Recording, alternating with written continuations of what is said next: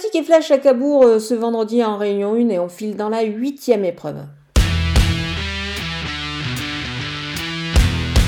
Le numéro 7, Japlou, est un poulain qui m'avait laissé une belle impression lors de ses débuts victorieux.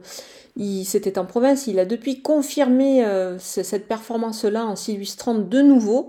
Il est bien engagé ce vendredi en tête, euh, je pense qu'il peut bah, renouer avec la victoire ici. Pour un 2 sur 4, je vais garder aussi le numéro 3, Jalon du Goutier. C'est un élément qui est plutôt intéressant, qui fait preuve d'une belle régularité, je pense qu'ici aussi il a sa chance.